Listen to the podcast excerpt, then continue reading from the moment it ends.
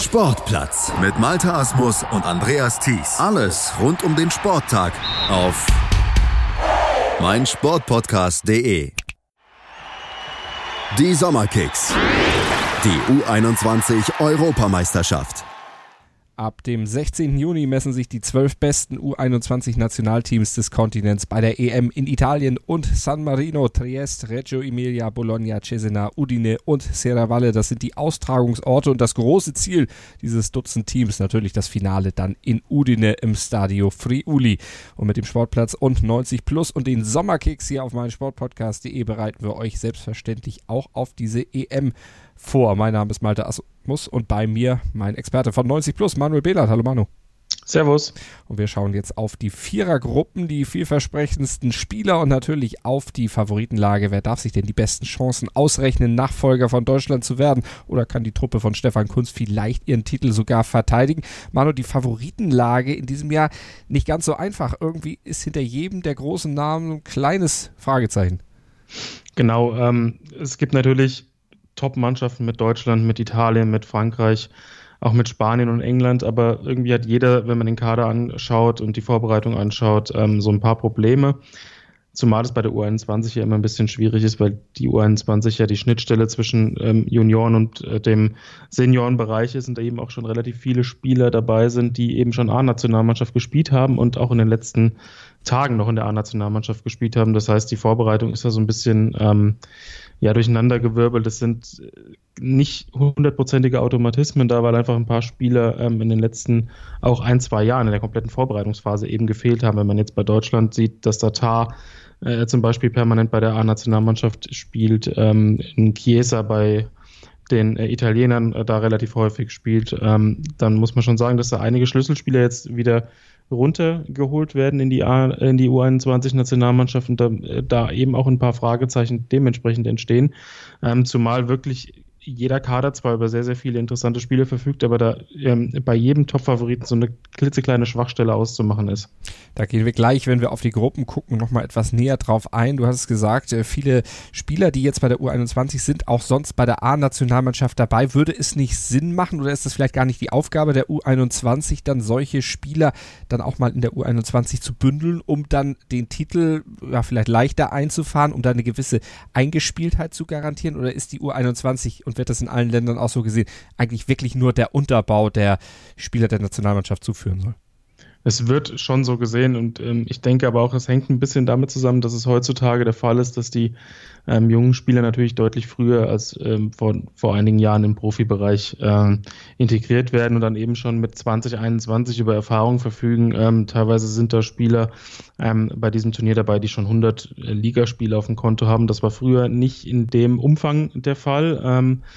Dementsprechend ist es schon auch logisch, dass ähm, junge Spieler, gerade wenn irgendwelche ähm, großen Nationen mal ähm, eine Ära haben, die vorbeigegangen ist, dass dann eben junge Spieler integriert werden. Und gleichzeitig hat man doch das Interesse, ähm, diese jungen Spieler, jetzt vielleicht nicht die absolut dominanten, wie es beispielsweise in Kai Havertz ist, der jetzt bei der U21 keine Rolle mehr spielt, obwohl er noch eigentlich hätte da spielen können, ähm, dass man aber die Spieler, die schon zum Dunstkreis der A-Nationalmannschaft zählen, aber auch bei der U21 äh, spielen können, dass man ihnen A die Möglichkeit gibt, so ein großes Turnier für die U21 zu spielen, ihnen aber gleichzeitig auch schon ähm, die Möglichkeit gibt, bei der A-Nationalmannschaft reinzuschnuppern, bevor vielleicht irgendein anderer sich festspielt.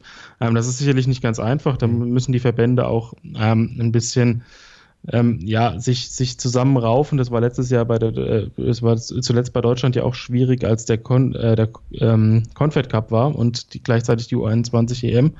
Ähm, da musste man auch so ein bisschen die Kader hin und her äh, basteln, weil der Kader, der zum Confed Cup gefahren ist, ja auch relativ jung war und ähm, da musste man sich auch zusammenfinden und hatte auch vielleicht nicht so den, den perfekten, ausgewogenen Kader, hat es aber trotzdem für, für einen Titel äh, gereicht, aber ähm, das ist natürlich immer schwierig, da müssen die Verbände ähm, sich ganz genau überlegen, wie sie das äh, angehen. Da muss man auch sagen, dass Italien jetzt beispielsweise bei der U20-Weltmeisterschaft auch noch dabei war, äh, Frankreich genauso. Das ist ähm, nicht so, dass man immer die besten Jugendspieler tatsächlich bei einem, bei einem Auswahlturnier dabei hat, sondern dass jeder für sich Ansprüche erhebt und dass man da wirklich ähm, ja, sehr kommunikativ sein muss und dass es, dass es schwierig ist, da jeden zufriedenzustellen.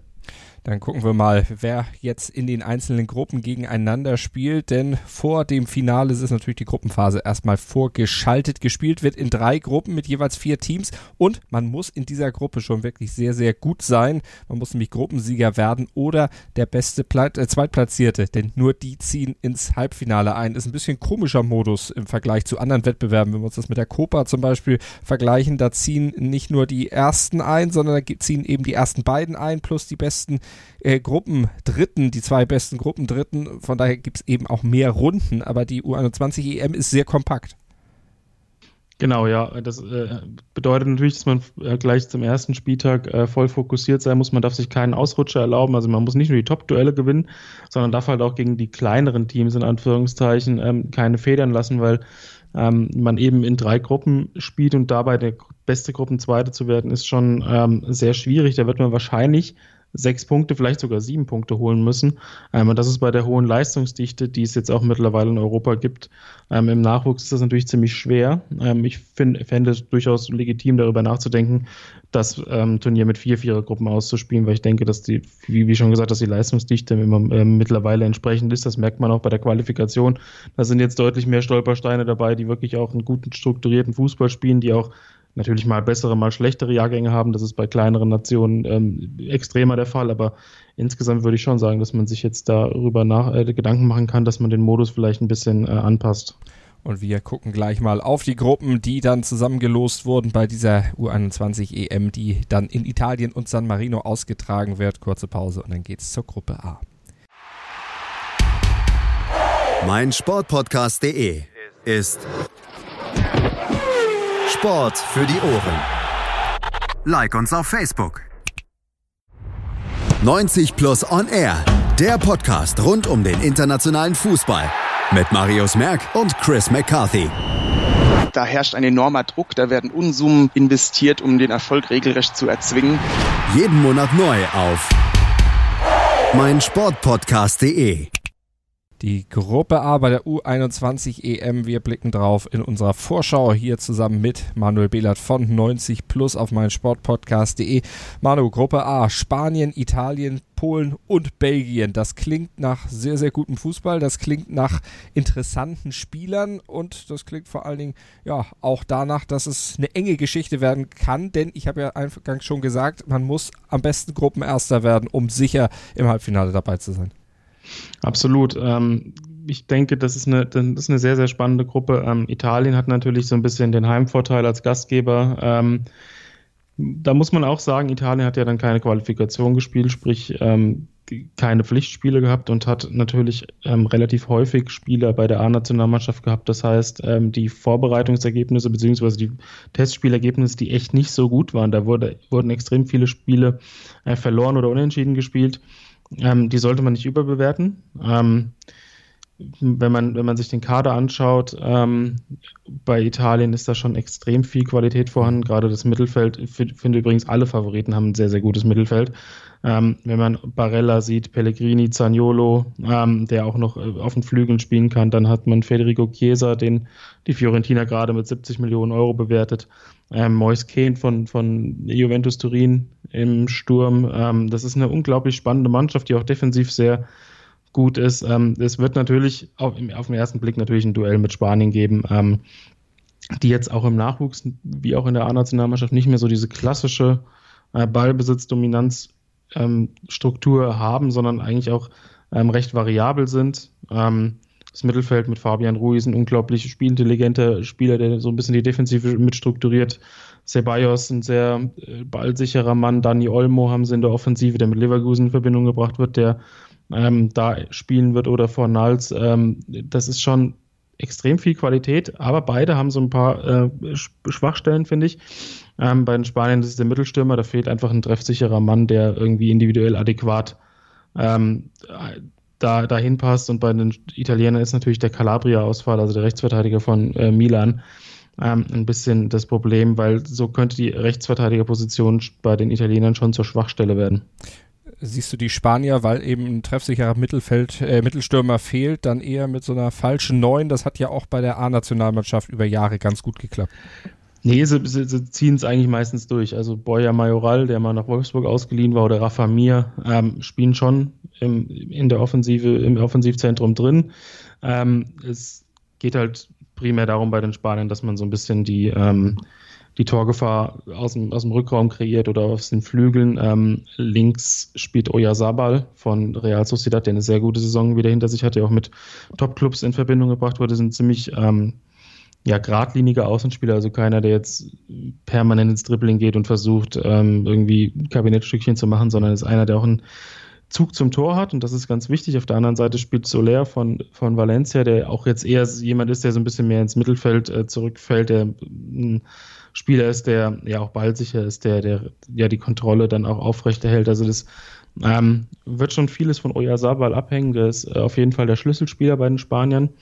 Ähm, und in der Offensive, ja, ähm, in den, gerade in den Phasen, wo Spanien, ähm, ich habe auch ein paar Spiele gesehen in der Qualifikation, wo sie sehr dominant waren gegen individuell unterlegene Gegner, waren die beiden Stürmer ausreichend. Die mussten meistens die Bälle nur noch irgendwie über die Linie drücken. Ähm, aber gerade gegen Italien, die auch defensiv stark sind, könnte das tatsächlich zum zum Problem werden, wenngleich natürlich auch die Schwachstelle bei den Italienern ist die Rechtsverteidigerposition. Einer der besten Spieler bei Spanien, Oyarzabal, spielt links außen. Also da könnte, könnte da sich natürlich auch gleich was Interessantes ergeben. Also interessante Konstellation in der Gruppe Spanien und Italien. Die Favoriten, aber die Polen, die darf man nicht unterschätzen. Die können ganz schön eklig sein. Ja, Polen, äh, ziemlich defensive Mannschaft, also ähm, defensiver Fokus, ähm, mögen es jetzt nicht so unbedingt, wenn sie äh, Ballbesitz Fußball spielen müssen, ähm, können extrem gut umschalten. Ähm, Schimanski, ein Zehner, äh, sollte man mal beobachten, ist leider nicht auf dem Transfermarkt, wechselt nämlich im Sommer äh, zu Dynamo Moskau für knapp 6 Millionen. Ähm, aber ist ein extrem spannender Spieler, weil über ihn eigentlich fast alles läuft. Ähm, sobald die Polen irgendwie einen Ball gewinnen, wird Schimanski gesucht und er soll dann ähm, ja eben die Offensive, also so ein bisschen die, die, die Verbindung herstellen zwischen Defensive und Offensive. Ähm, Im Sturm bekannt aus der Bundesliga mit Kovnatski von Düsseldorf, äh, der so ein bisschen der Zielspieler ist, also, also ihn versuchen sie irgendwie einzubinden. Die Außenspieler sind jetzt nicht so ähm, überragend. Da gibt es noch eine andere Kontermannschaft, wo wir später noch zu kommen, äh, die dann ein bisschen ja, ein bisschen mehr Qualität mitbringt. Aber Polen ist auf jeden Fall eine Mannschaft, die auch in der ähm, Vorbereitung oder in der und auch in der Qualifikation gezeigt hat, dass sie wirklich auch gegen größere Gegner sich sehr wohlfühlen und da ähm, ja auch wirklich dazu, dazu ähm, dafür sorgen können, dass große Mannschaften Probleme bekommen, mhm. weil Polen einfach wirklich diszipliniert steht, die Räume eng macht. Ähm, das kann schon ein Faktor werden in der Gruppe, weil man eben jedes Spiel im Idealfall gewinnen muss. Große Mannschaften hast du gesagt. Belgien gehört irgendwie in diesem Jahr oder in diesem Jahrgang bei der U21 nicht dazu. Das war vor einigen Jahren, dass man da wirklich ein fast nicht versiegen wollendes Reservoir an Nachwuchstalenten hervorgebracht hat. Im Moment scheint diese Quelle so ein bisschen versiegt zu sein. Ja, es gibt immer noch interessante Spieler, aber es ist natürlich so, dass die, dass die ähm, der, der Talente-Pool ähm, dafür gesorgt hat, dass die A-Nationalmannschaft jetzt erstmal auf mehreren Positionen überragend besetzt ist. Ähm, es ist häufig so, dass dann ähm, eben bestimmte, bestimmte Jahrgänge eben bessere Spieler hervorbringen und dieser Jahrgang oder diese Jahrgänge, die jetzt in der U21 ähm, dabei sind, haben viel Durchschnitt. Ähm, das spielen viele in der belgischen Liga, was jetzt nicht unbedingt ein Problem ist, aber ähm, da wird es nicht für, den, für die Top-Karriere reichen, aber es sind trotz allem ein paar gute Einzelspieler dabei. Schreivers, der in der Offensive spielt, ähm, spielt so eine Art hängende Spitze, kann aber auch vorne drin spielen. Ähm, natürlich Luke Bacchio von, von Düsseldorf, der jetzt wieder nach Watford zurückkehrt ähm, und bei diversen Clubs im Gespräch ist. Ähm, was so ein bisschen das, das Problem ist, ähm, dass, dass irgendwie niemand so, so kein Gegenpart zu Luke Bacchio in der Offensive da ist. Also die Flügelposition äh, auf der anderen Seite fällt ein bisschen ab. Das heißt, es muss schon sehr viel über Luke Bacchio gehen. Wir kennen das ja aus der Bundesliga. Er ist äh, ja schon ein Spieler, der, wenn er Platz bekommt, sehr, sehr viel daraus machen kann. Das könnte gerade gegen Spanien und Italien interessant werden.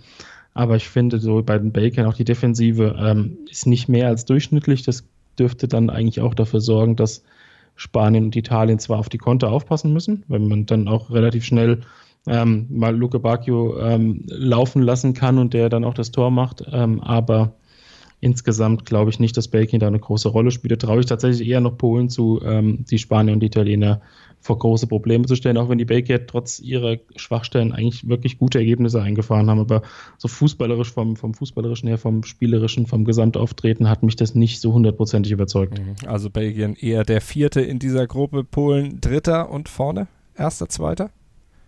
Ja, es ist jetzt relativ äh, einfach, wer das direkte Duell gewinnt. Der hat da natürlich die Nase vorne, aber ich würde, ich würde tatsächlich auf Italien tippen. Ich glaube, Italien wird Gruppensieger.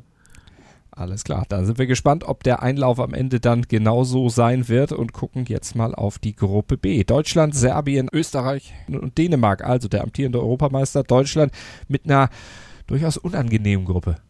Ja, ähm, natürlich also Serbien, Österreich, Dänemark hört sich jetzt auf den ersten Blick nicht, nicht so oder hört sich, hört sich nicht so unfassbar dramatisch an, aber das sind schon alles Mannschaften, die äh, ziemlich viel Qualität haben, ähm, die gute Einzelspieler haben, die auch wirklich ähm, im Nachwuchsbereich ziemlich zugelegt haben. Ähm, natürlich kann es sein, dass man äh, dann auch äh, entsprechend gut in so ein Turnier reinkommt. Ähm, auch 2017, als Deutschland den Titel geholt hat, hatten sie nicht, nicht eine Hammergruppe ähm, zum Start, haben sich dann auch relativ souverän qualifiziert.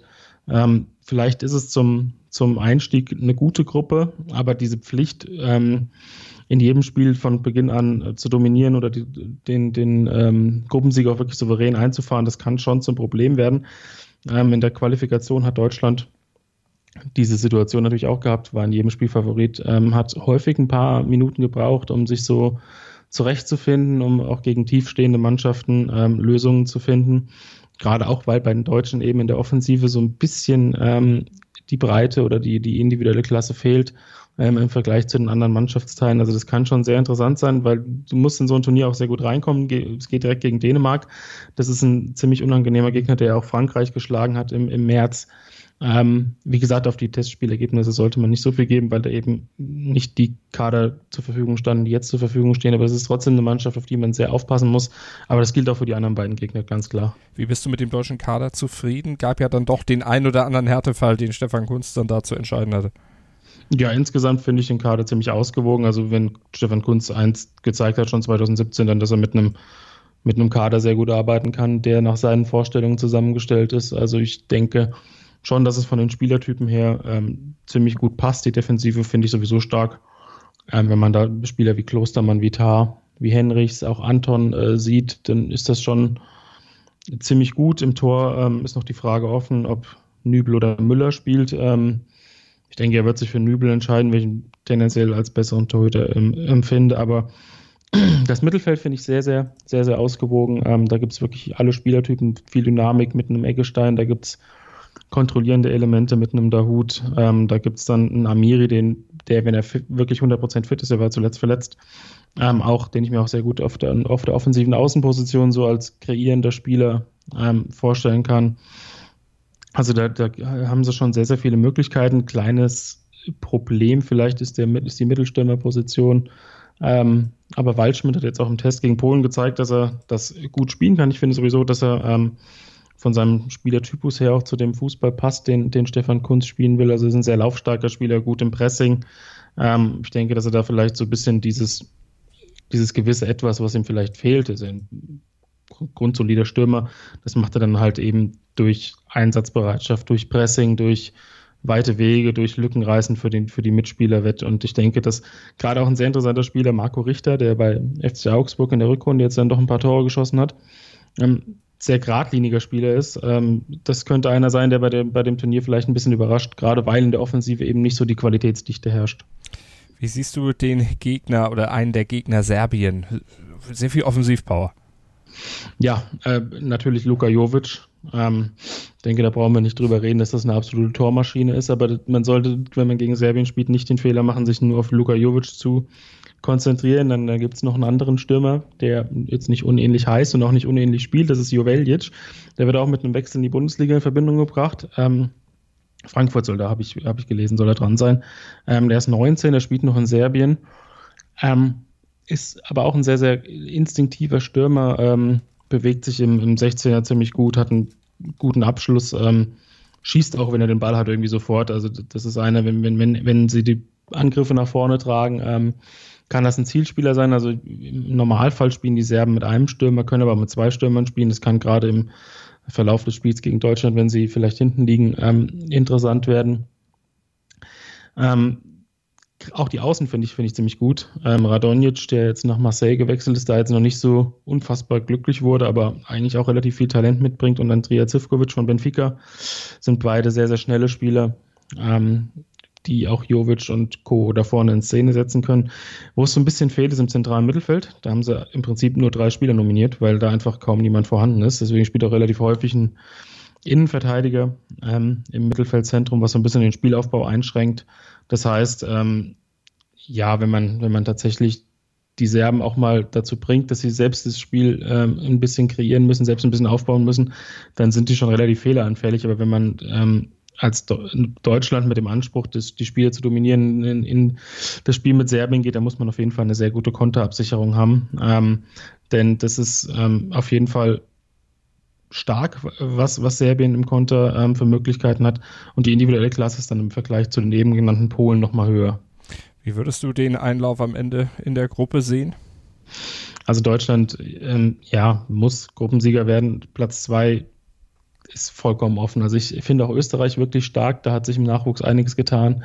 Ähm, allein im, in, der, in der Abwehr, in der Innenverteidigung mit, mit Danso, mit Lienhardt, mit ähm, Porsche, da sind sehr viele Spieler, oder Maresic von Sturm Graz, auch ein sehr spannender Spieler. Da sind sehr viele gute Talente dabei im Mittelfeld. Das sollte man ähm, vor allem Schlager, der mit Gladbach in Verbindung gebracht wird, und noch Hannes Wolf, der ja nach ähm, Leipzig wechselt, im Auge haben. Beide spielen ja gerade bei RB Salzburg, ähm, sind sehr variabel auch im Mittelfeld, ähm, können viele, viele, viele verschiedene Systeme spielen. Also ich finde Österreich ähm, extrem spannend und die haben gestern übrigens ähm, wo man jetzt tatsächlich schon Rückschlüsse ziehen kann, weil der Kader eben schon so einigermaßen zusammen ist. Die haben gestern äh, Frankreich mit 3 zu 1 geschlagen, hat Hannes Wolf auch zwei Tore geschossen.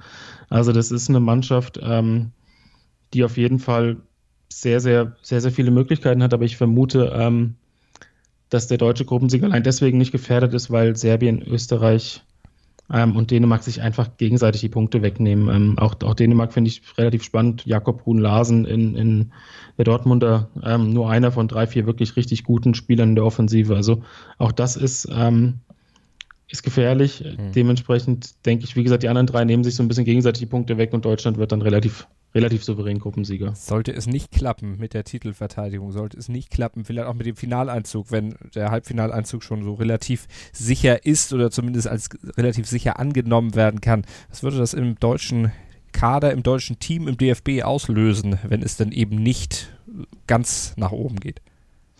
Naja, ähm, ich denke, das Wichtigste ist tatsächlich A, erstmal sich zu qualifizieren, B, einen ausgewogenen Kader zu stellen und C, dann tatsächlich auch ähm, die K.O.-Runde zu erreichen. Ich denke, das ist das Grundsatzziel. Man kann gerade bei so jungen Mannschaften nie ähm, den Titel als Pflicht ansehen. Das sieht der DFB ähm, in der A-Nationalmannschaft ja auch nicht.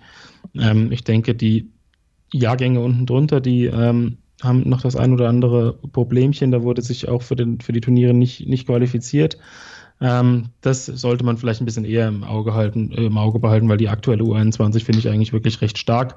Da werden natürlich zwei, drei Spieler ähm, dauerhaft zur A-Nationalmannschaft gehen, gerade die Älteren. Ähm, ich finde, da sind auch tatsächlich einige Spieler dabei, wie Tar, der ja schon, schon ähm, regelmäßig dabei ist, oder auch ein Egelstein, äh, finde ich, sollte, sollte man auf dem Zettel haben, wenn es in die A-Nationalmannschaft geht. Also ich ähm, glaube nicht, dass wenn dann im Halbfinale gegen irgendeinen Top-Gegner ähm, knapp ausgeschieden wird, dass das irgendwie eine Katastrophe darstellt.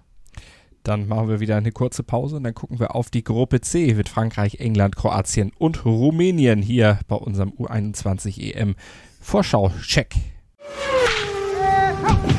Sport für die Ohren. In deinem Podcatcher und auf meinsportpodcast.de. Die meinsportpodcast.de Sommerkicks. Höre alles zur Weltmeisterschaft der Frauen bei unseren Nachbarn in Frankreich. Zur Copa America am Zuckerhut in Brasilien. Zum Afrika Cup bei den Pharaonen in Ägypten. Und zur U21 Europameisterschaft am Stiefel von Europa in Italien.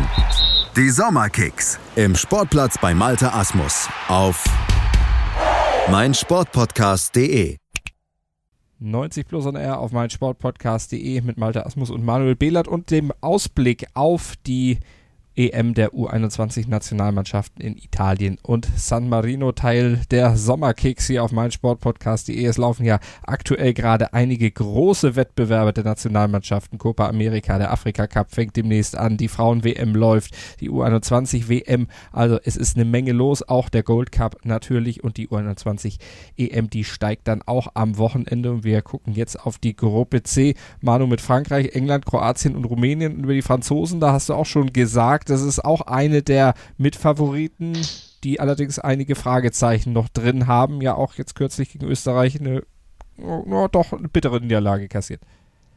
Ja, Frankreich, ähm, ich habe vor, vor ein paar Wochen, die, äh, als die Kader nominiert wurden, ähm, für die U20 und U21 gesehen, was für eine unfassbare Breite die, die Franzosen in ihrer Jugend haben. Ähm, ich meine, die A-Nationalmannschaft ist ja auch schon gespickt mit vielen jungen Spielern. Ähm, zunächst fällt bei Frankreich erstmal das Mittelfeld auf. Also da spielt ein Toussaint von Lyon, Teamkollege Aouar, ähm, Gendouzi von, von Arsenal, ähm, in der Innenverteidigung Konate und Upamecano von ähm, Leipzig. Und da muss man sich mal vor Augen halten, dass dann immer noch Niakate und Malangsar ähm, als, ja, als Backups zur Verfügung stehen.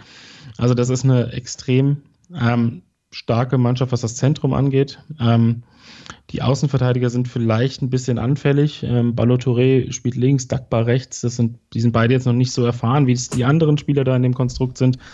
Ähm, in der Offensive ist relativ viel Wucht. Wenn man da so Dembele äh, von, von Lyon oder Mateta von, von Mainz sieht, der ist ja äh, auch ein Spieler, der mit unglaublicher Wucht und Physis da in der Offensive rumhantiert. Ähm, die sind auf vielen Positionen wirklich, wirklich sehr gut besetzt. Äh, die, über die Außenverteidiger kann man Frankreich sicherlich knacken. Ähm, ich sehe aber jetzt in der Gruppenphase tatsächlich noch keine ganz große Gefahr. Äh, müsste mich schon schwer täuschen, wenn. Frankreich da nicht ähm, durchgehen würde, denn, denn England hat auch im Vergleich zu den letzten Turnieren, finde ich, so ein paar äh, kleinere Probleme, was den Kader angeht. Und die anderen beiden Mannschaften sind gut, aber eben nicht so gut, um Frankreich zu gefährden. Ich glaube auch nicht, dass das ähm, Spiel gestern schon alles gezeigt hat, was die Franzosen so in petto haben. Da wurde relativ viel durchgewechselt. Die sind noch in der, ähm, in der Vorbereitungsphase. Da wird bis zum Turnierstart noch, noch einiges an Feinheiten ähm, erarbeitet werden. Würdest du die Probleme bei England verorten? Die haben ja doch im Nachwuchsbereich und auch mit der A-Nationalmannschaft mittlerweile den Anschluss an die ja, Weltspitze durchaus wiederhergestellt, ja auch in der Nations League mit der A-Mannschaft äh, ja äh, das äh, Halbfinale erreicht, dort dann ausgeschieden, aber und auch auf U17-Level sind sie ja auch äh, Weltmeister gewesen. Absolut. Ich finde, England ähm, hat im Nachwuchs extrem dazugelernt, hat es auch geschafft, tatsächlich die jungen Spieler ähm, in, den, in den eigenen Ligen sehr gut einzubinden. Ähm, und auch hier ist wieder viel Qualität dabei. Ähm, Van Bissaka, der wird gerade mit Manchester United in Verbindung gebracht. John Joe Kenny, der gerade zu Schalke gewechselt ist. Ähm, im, Im Mittelfeld hat man mit Madison, mit Foden, mit Mount, ähm, wirklich sehr, sehr gute Spieler. Ähm, auch der Angriff ist nicht schlecht, aber ich finde die Abwehr relativ anfällig. Also ähm, abgesehen von Van Bissaka und Kenny sind da wirklich wenige Spieler dabei, die schon auf, auf hohem Niveau gespielt haben. Ähm, wenn man sich so die, die Namen anhört, Jake Clark Salter, Lloyd Kelly, Fikayo Tomori, Jada Silva, ähm, das sind alles Spieler, die jetzt irgendwie der, aus Jugendakademien kommen oder gerade ausgeliehen waren. Ähm, das ist echt so der, der Punkt, wo ich sage, da wird ähm, England dran scheitern, denke ich, weil das Mittelfeld kann sowohl Kontrolle als auch ähm, Explosivität herstellen. Die, der, der Angriff mit einem äh, Rice Nelson von Hoffenheim, der von Arsenal ausgeliehen ist, und einem Ryan Sessegnon, der ähm, bei Fulham jetzt schon mit, schon mit 16 in der Championship gespielt hat. Das ist alles sehr, sehr gut. Im Mittel, äh, Mittelstürmer Tammy Abraham auch unfassbar Physis, der kann, äh, passt perfekt zu den schnellen Flügelflitzern, kann da Wege äh, frei blocken kann auch im Kopfballspiel für Gefahr sorgen, aber ich denke, die Defensive wird bei England tatsächlich das Problem sein. Sie haben ja in der A-Nationalmannschaft auch tatsächlich relativ viele junge Defensivspieler schon dabei ähm, oder Spieler, die gerade erst so 25, 26, 27 sind. Und hier ähm, kommt halt einfach mal in zwei, drei Jahrgängen nicht so unfassbar viel nach. Ähm, das wird ihnen wahrscheinlich gerade gegen Frankreich das Genick brechen sehr variabel und äh, im Grunde auf jegliche gegnerische Position, jegliche gegnerische Ausrüstung gerüstet, scheinen die Kroaten zu sein.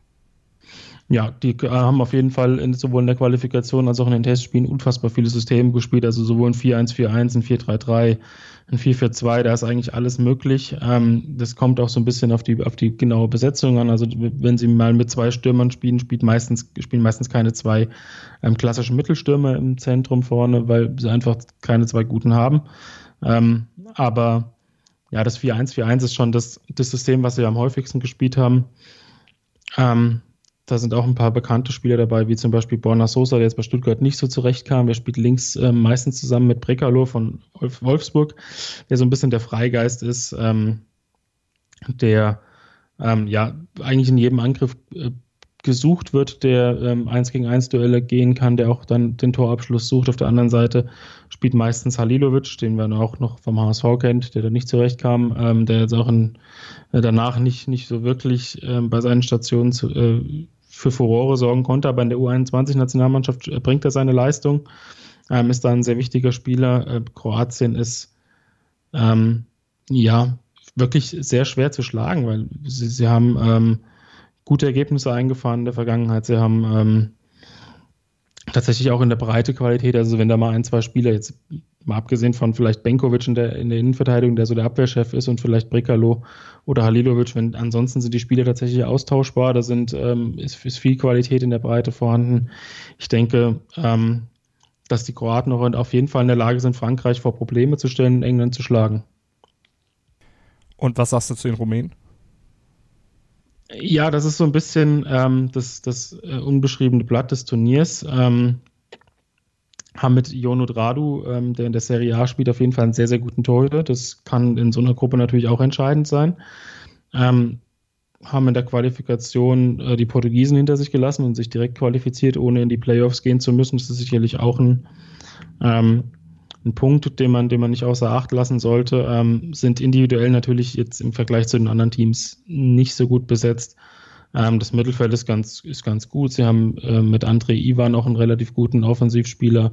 Ähm, spielen ziemlich konstant und konsequent im 4-2-3-1. Ähm, das ist jetzt auch der, nicht mit unfassbaren Finessen versehen. Ähm, ist einfach eine relativ stabile Ausrichtung, ähm, eine Offensive, die sich viel bewegt, wo es viele Positionswechsel gibt. Ähm, und das sind einigermaßen solide Konter. Ähm, ich denke, dass sie, dass sie auch in den äh, Vorbereitungsspielen und in den Testspielen Anfang des Jahres ähm, Wert darauf gelegt haben, gegen individuell starke Teams zu spielen, weil sie eben wissen, dass sie vermutlich ähm, in jedem Spiel erstmal der Außenseiter sind, ähm, haben da also schon Erfahrungswerte und haben tatsächlich auch ähm, den, das ein oder andere äh, Ausrufezeichen setzen können, könnten natürlich in der Gruppe C das Zünglein der Waage sein. Also wenn ähm, die Engländer gegen Frankreich verlieren, und müssen sie beide anderen Spiele gewinnen. Das sehe ich im Moment äh, nicht. Ich denke, Rumänien ist durchaus dafür gut, auch mal ein oder zwei Punkte einzufahren, aber insgesamt vermute ich, wenn nichts Besonderes passiert, dass Rumänien aufgrund der Qualität, äh, die die anderen Teams auch einfach aus der A-Nationalmannschaft zurückholen konnten, ähm, Gruppenletzter wird. Also sind wir gespannt, wie die Gruppenphase dann verlaufen wird. Auf jeden Fall sei nochmal gesagt, die Gruppensieger plus der beste Gruppenzweite, die ziehen dann am Ende ins Halbfinale ein. Und welche Spieler auf dem Weg in dieses Halbfinale, auf dem Weg ins Finale, auf dem Weg zum EM-Titel für Furore sorgen könnten, darauf gucken wir gleich nach einer kurzen Pause hier bei unserem U21 EM-Check. Mein Sportpodcast.de ist Sport für die Ohren. Folge uns auf Twitter. Willkommen bei meinsportpodcast.de. Wir sind Podcast. Wir bieten euch die größte Auswahl an Sportpodcasts, die der deutschsprachige Raum so zu bieten hat. Über 20 Sportarten, mehr als 45 Podcast-Serien, über 9000 veröffentlichte Podcasts und über 5 Millionen Podcast-Downloads allein im Jahr 2018. Wir sind Podcast. Wir sind meinsportpodcast.de. Manuel Behlert von 90 Plus und Malte Asmus von meinsportpodcast.de bei der U21 EM-Vorschau hier auf meinsportpodcast.de. Manu, jetzt haben wir die Gruppen besprochen, wir haben über die einzelnen Mannschaften gesprochen, jetzt können wir noch ein paar Spielernamen nennen von Spielern, die möglicherweise für Furore sorgen werden. Du hattest ja schon über die Italiener vorhin gesprochen und mit Moise Kane ja auch schon einen der aktuell vielleicht interessantesten Spieler, die es so auf dem europäischen Kontinent gibt, äh, angesprochen. Was sind so die Spieler insgesamt, von denen du ausgehst, dass sie dieser U21 EM ihren Stempel aufdrücken werden? Also bei den Spaniern kann das definitiv ähm, Dani Ceballos sein, der so wie, wie gesagt so ein bisschen ähm, ja das Bindeglied ist. Also über ihn könnte könnte fast alles laufen. Ähm, er ist auch ein Spieler, der bei Real Madrid jetzt im Sommer auf der Verkaufsliste steht. Das heißt, er steht auch im, im Schaufenster, möchte sich vielleicht ein bisschen präsentieren. Ähm, halte ihn für einen wirklich, wirklich sehr talentierten Spieler. Es bringt technisch eigentlich alles mit. Hat ein unglaubliches Gefühl, nicht nur, nicht nur für die Räume, sondern auch für das Passspiel. Ähm, was natürlich auch ein sehr großer Faktor sein kann, ist die französische Innenverteidigung. Also ich gehe mal davon aus, dass Upamecano und Konate ähm, zusammen auflaufen werden. Die kennen sich aus Leipzig, die haben da schon wirklich eine brillante, ähm, einen brillanten Defensivverbund gestellt, auch wenn Upamecano jetzt in der Rückrunde natürlich längere Zeit verletzt war. Ähm, Gerade Konate fand ich war einer der Top-Spieler in der Bundesliga in dieser Saison. Ähm, Gerade in der Rückrunde hat er kaum, hat kaum Fehler gemacht, ist unglaublich antrittsschnell, ähm, hat eine sehr, sehr gute Physis, ist auch in der Antizipation wirklich weit vorne mit dabei. Also das könnten könnten Spieler sein, die da ähm, eine ganz große Rolle spielen. Bei den Deutschen ähm, wird auch vieles auf das Mittelfeld oder auf die, auf die Abwehr ankommen. Ich denke, Jonathan Tah ähm, wird da so ein bisschen eine Führungsfigur sein und auf ihn könnte da auch eine ganz besondere Rolle zukommen, weil er auch kopfballstark ist und wir haben eben angesprochen, die Offensive bei den Deutschen qualitativ ein bisschen abfällt. Da muss man sicher auch Standards ähm, im Blick haben. Chiesa von den Italienern ist sicherlich ein Kandidat. Bei Zaniolo, der auch bei, der bei der Roma spielt, wirklich sehr ein spannender Spielertyp ist, da muss man so ein bisschen abwarten, weil er so seine Position nicht, nicht, äh, noch nicht so richtig gefunden hat. Also er ist ja eher so ein spielmachender Typ. Das ist auf der Außen, ja, kann er das machen. Das hat er auch bei der Roma häufig gespielt. Ich finde ihn aber tatsächlich, wenn er zentral hinter der Spitze spielt, besser. Das gibt es jetzt in dem 4-3-3 der Italiener so nicht. Ähm, das heißt, da muss man so ein bisschen noch eine Rolle für ihn finden. Ähm, und Hussein Aouar von ähm, Olympique Lyon ist natürlich auch ein sehr äh, dominanter Spieler im Mittelfeld, der einen Ball nach vorne treibt, der sehr viele Offensivaktionen auch initiiert, der gerne auch mal selbst den Abschluss sucht. Ähm, ich denke, er kann auch zeigen bei dem Turnier, dass er, dass er nicht zu Unrecht auf der Liste bei ganz, ganz vielen Topclubs steht. Also durchaus interessante Namen, die man sich mal ganz genau anschauen sollte dann im Verlauf dieses Turniers. Ja, und jetzt fehlt am Ende natürlich noch der alles entscheidende Tipp. Wer wird denn letztlich Europameister? Wer wird Nachfolger von Deutschland? Also das ist schwer. Ich sage erstmal, dass Deutschland, Italien und Frankreich Gruppensieger werden. So, da, da habe ich mir schon mal festgelegt. Mhm. Ähm, bei, natürlich entscheiden dann irgendwelche Nuancen. Es entscheidet die Tagesform. Wer verletzt sich vielleicht noch? Ähm, Glück, Pech, aber wenn ich mich tatsächlich jetzt vor Turnierstart festlegen müsste, und ich lege mich meistens vor Turnierstart falsch fest, hm. dann würde ich sagen, es wird Frankreich, ähm, weil ich einfach finde, dass sie von den ganzen Top-Teams ähm, A, individuell ähm, diesen, diesen Tick besser sind als die anderen und B, die Schwachstelle ein bisschen weniger prägnant ist. Ähm, das das ist, sind so die Punkte, aber natürlich kann es durchaus auch sein, dass es Teams gibt, die da die, die noch eine andere Schwachstelle finden, die ich jetzt nicht gesehen habe ähm, und dass das im Turnierverlauf dann noch ähm, eben zum Tragen kommt. Aber ich würde sagen, Frankreich bringt so vom Gesamtpaket her das ähm, mit, was es braucht, um den Titel zu holen. Wir halten euch natürlich über das Turnier auf dem Laufenden bei 90 Plus. Da könnt ihr alles Wichtige nachlesen. Da wird es auch noch weitere umfangreiche Vorberichte von Manu geben. Manu, du bist da sehr eifrig aktuell am Werk. Ja, da gibt's noch, gibt's noch einiges. Also wir haben noch, äh, auch die Kollegen haben noch ein paar Porträts im, ähm, in, in Arbeit. Carlos Soler kommt zum Beispiel noch, Sandro Tonali, ein ganz, ganz spannender Spieler, den ähm, haben wir morgen Nachmittag noch im Porträt ähm, Player to Watch gibt es noch, die Gruppenvorschauen sind sowieso schon äh, zum, zum Teil online, also da kommt noch einiges auch während des Turniers. Und da solltet ihr auf jeden Fall reingucken und bei uns natürlich auch reinhören hier bei meinsportpodcast.de, Deutschlands größtem Sportpodcast-Portal, bei 90 Plus on Air und beim Sportplatz und bei unseren Sommerkicks. Und da gibt es ja nicht nur die U21 EM, sondern auch die Copa, den Afrika Cup, die Frauen-WM und alles, was sonst noch wichtig ist im Zusammenhang mit Fußball in dieser Sommerpause, die eigentlich gar keine Pause ist, denn es geht ja mit den Nationalmannschaften einfach nahtlos weiter. Vielen Dank für euer Interesse, vielen Dank an dich, Manu. Und jo. bis zum nächsten Mal. Sportplatz mit Malta Asmus und Andreas Thies. Alles rund um den Sporttag auf meinsportpodcast.de. Starting Grid Der Podcast rund um den teuersten Sport der Welt. Mit Interviews. They have everything on paper required to win the World Championship. Und Analysen. Taktik und Ferrari klappt nicht immer gut. Vor und nach jedem Grand Prix. Starting Grid. Die Formel 1 Show mit Kevin Scheuren und Ole Waschkau in Zusammenarbeit mit motorsporttotal.com und Formel1.de. Keep racing auf meinsportpodcast.de.